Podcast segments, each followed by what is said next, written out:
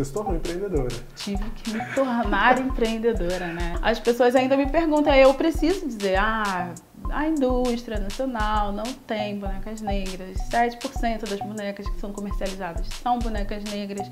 E as pessoas se chocam com esse número, mas as pessoas não se chocam de entrar numa loja e não encontrar uma boneca negra para comprar.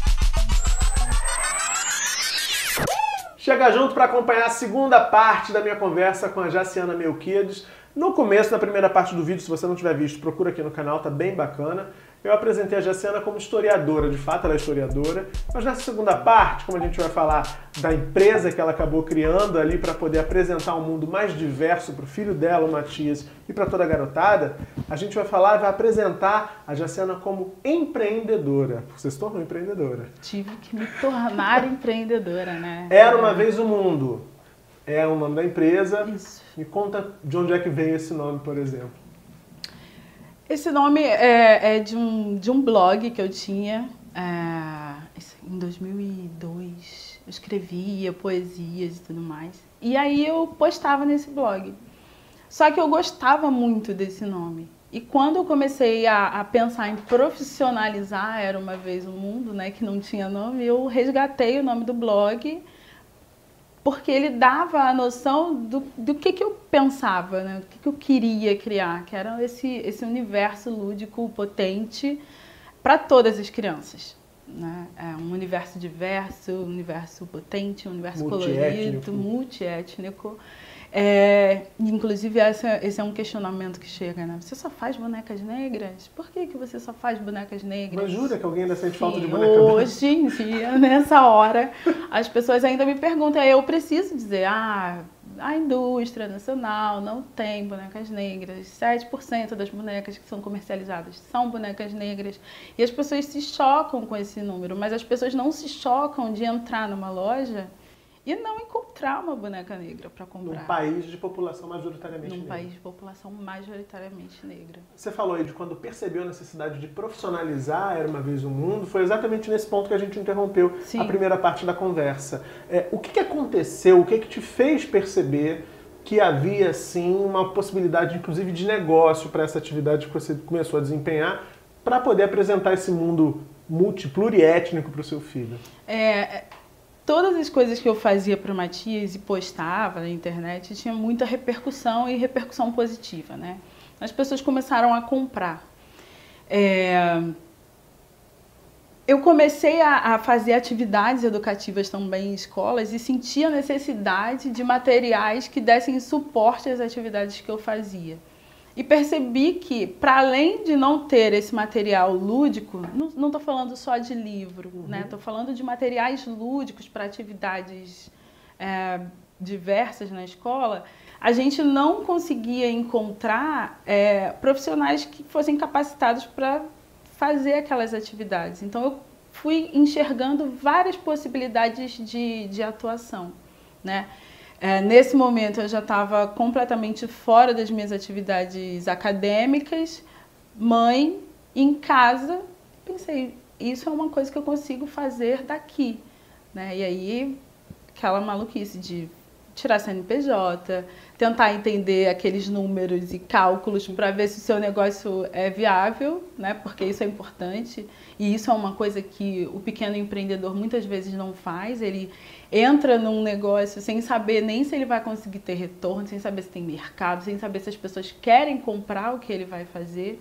Então comecei a fazer algumas validações, né? mostrar os bonecos, perguntar para as pessoas, formulário, o que, que você gostaria de comprar, essas pesquisazinhas com amigos. Estratégia que a indústria utiliza, né? Estratégia. Em, em larga escala. Em larga escala. Você fez já ali no micro. No micro, internet. A internet, ela é muito potente nesse sentido, porque ela permite que da minha casa, com um filho pequeno, eu consiga acessar várias pessoas é, para entender se o que eu faço é relevante. Porque, assim, por mais bonito que eu ache, precisa ser relevante, precisa ter alguém querendo comprar aquilo, né? É, e a gente percebe aí até com, com as fotos do Matias, tem uma foto dele que viralizou muito, assim, é, dele com um bonequinho negro do, do Star Wars. Ele, eu tirei uma foto, postei e aquilo viralizou de um jeito que eu falei assim, olha, a falta de representatividade nos brinquedos é tão grande que é só isso que explica uma foto, que é só uma foto de uma criança com um brinquedo ganhar essa proporção. Eu vi essa foto e, muito antes de saber de você, saber da sua história. Que louco, foi um fenômeno mesmo. Sim. Que eu lembro que naquela época todo mundo no meu feed no Facebook estava compartilhando Sim. aquela foto, né? E é muito louco porque assim, eu saio com o Matias em alguns lugares, São Paulo. Se eu estou em São Paulo com o Matias, as pessoas falam, ah, aquele menininho da foto. e eu fico assim, cara, isso é muito, muito louco. É, mas isso é um fenômeno que só, só é possível a gente explicar por conta desse, desse abismo que existe entre as pessoas que existem no Brasil e o que existe para elas comprarem, né? Tá todo a vida mundo... real e a prateleira é muito é diferente. É muito diferente, muito diferente. E quando você começou essa produção, depois desses estudos, dessas pesquisas ali nessa, nesse universo micro, você tinha, você produzia quantas bonecas, quantos bonecos por mês? Tem ideia, Jacinta? Ah, eu produzia 20, 30. Já era bastante. Já era bastante. Você fazia sozinha tudo? Fazia, mas esse é o porém. Eu fazia sozinha. Eu sentadinha na minha máquina de costura que eu Isso dá quase um boneco por dia, né? Você é um boneco. E um boneco que demora a fazer, com uma criança pequena, você tendo que administrar Sim. o tempo.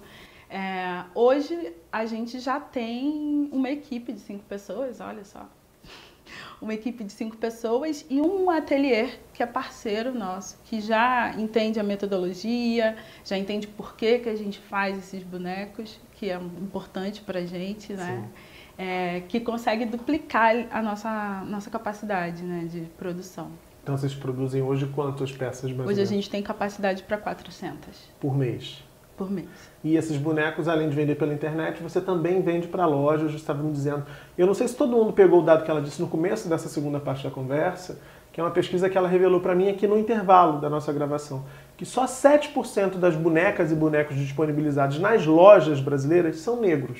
Isso. Isso é um dado que eu acho que tem que repetir porque é um dado alarmante. E esses 7% incluem as produções da sua, da sua fábrica, né? Da que sua é marca. minúscula isso. Pois é, isso, isso é muito revelador. Você tem contato com esse universo desses outros produtores, desses outros fabricantes que também produzem, ou de alguma forma você já foi procurada por fabricantes, é, é, por marcas maiores, para tentar entender ou para tentar mesmo saber como é que eles também podem entrar nesse mercado ou não, não há nem esse interesse? Não, com, com as marcas menores, sim. A gente dialoga, a gente é quase uma, uma, rede. uma rede, né? É, tem várias pessoas em São Paulo e em Salvador que fazem bonecas profissionalmente com esse propósito né, de aumentar a representatividade nas prateleiras. Então eu, eu tenho contato, converso, a gente fala sobre estratégias de como acessar esses, esses espaços, né, lojas, e é muito difícil para a gente, é, porque a gente, muito pequeno, precisa arcar com toda, toda a estrutura de você mandar uma grande quantidade para uma loja dessas. Então hoje não é possível a gente mandar para a loja.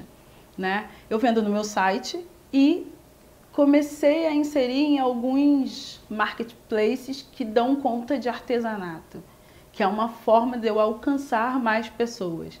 Tem os clubes de assinatura também, de pessoas que, que fazem caixas de assinatura, que eu entrei em contato parcerias para que essas pessoas distribuam as bonecas e aí gradativamente a gente vai aumentando a, as vendas e a nossa capacidade de produção. E o alcance, né? Porque isso é fundamental porque à medida que as pessoas vão conhecendo, vai também aumentando Sim, o desejo de você. Aumentando o desejo, que é a pior parte. Que é a pior parte? É a pior parte.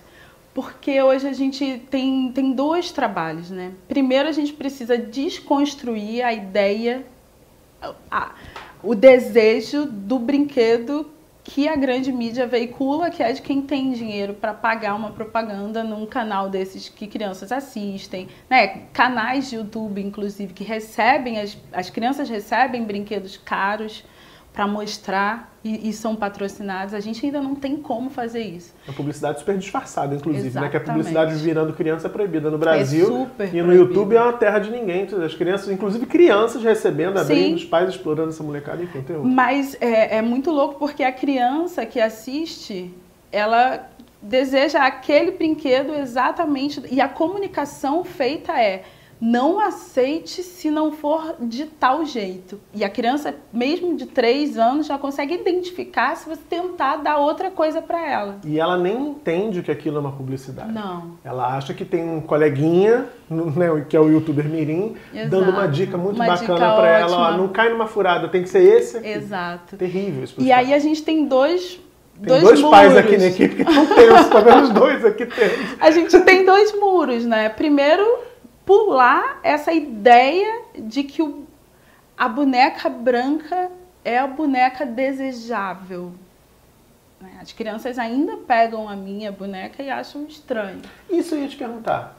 Tem essa, essa Tem. retorno? Ah, essa boneca é esquisita, ela, essa boneca é feia. Ela é esquisita, ela é estranha. Como a gente consegue acessar mães e pais, né? Mãe ela vem, ela compra. Eu faço uma boneca personalizada que as mães fazem elas, né? Não, eu quero eu, porque nunca tiveram. Então tem uma dor ali. Então, através dessas mães, a gente começa a educar as crianças. Né? A mãe se reconhece e ela começa a educar os filhos e as filhas para entenderem o valor que se tem nessa boneca que eu fabrico. Eu tô te ouvindo aqui com atenção e você falou agora, tem uma dor aí nessa mãe que pede para fazer uma boneca Sim. nos moldes dela. Na primeira parte da entrevista você falou assim, é muito difícil você crescer sabendo que o mundo, de alguma forma, não, não, não gosta, não é feito para você.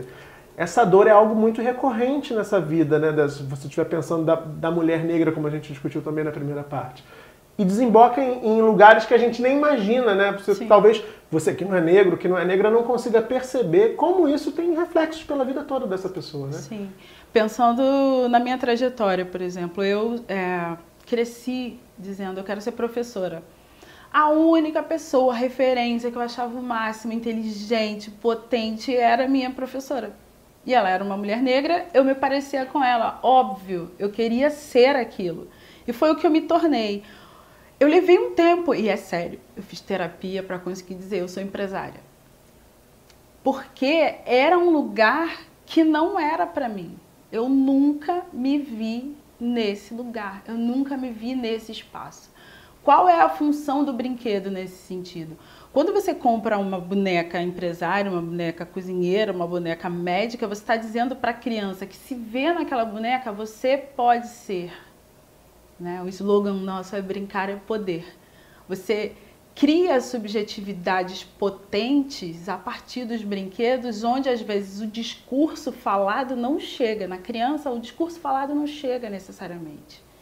A criança se vê, se reconhece e fala: é isso, eu vou ser isso quando eu crescer. Ou eu posso ser isso. Eu sou antes de qualquer coisa educadora. Eu faço atividades com crianças e perguntar num, num grupo de 80 crianças o que, que você quer ser. E você ouvir de 40 que não quer ser nada, ah, não quero ser nada. E outros 40, metade quer ser jogador de futebol e a outra metade quer ser, sei lá, dona de casa é, a gente percebe que tem um problema aí de representatividade. Eu faço atividades com crianças de periferia, que são grande maioria crianças negras. Se essas crianças não estão querendo ser nada, é porque elas não têm a capacidade de sonhar. E por que, que elas não têm a capacidade de sonhar? Porque elas não aprenderam que elas podem sonhar. Elas não se veem nos espaços possíveis no mundo. Né? Ela, e quem não sonha não tem mais dificuldade para realizar. Não realiza.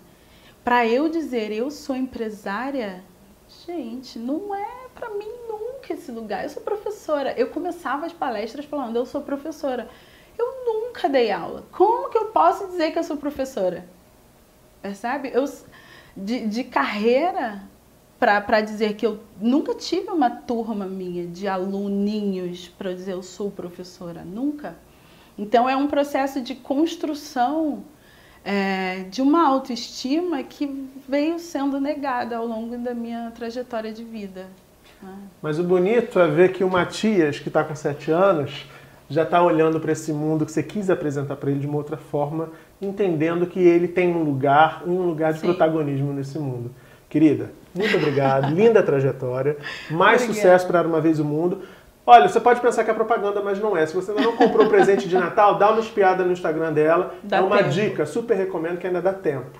E tem mais um aviso. Semana que vem, último Chega Junto do ano, quarta-feira, um dia diferente. Programa especial com previsões para 2019. Você vai gostar, sabe? A previsão para aquele artista que você gosta, para aquela cantora, para aquele jogador de futebol, enfim, vai rolar tudo. Não perca, semana que vem, quarta-feira, 7 da noite. Se inscreve no canal, aciona o sininho para você receber notificação e também comenta, enfim, vai lá procurar o Instagram da Era Uma Vez o Mundo, comenta aqui, compartilha, enfim, faz aquilo de sempre que você sabe, que aqui no Chega Junto tem sempre um bom papo. Beijão, até quarta que vem. Tchau, tchau.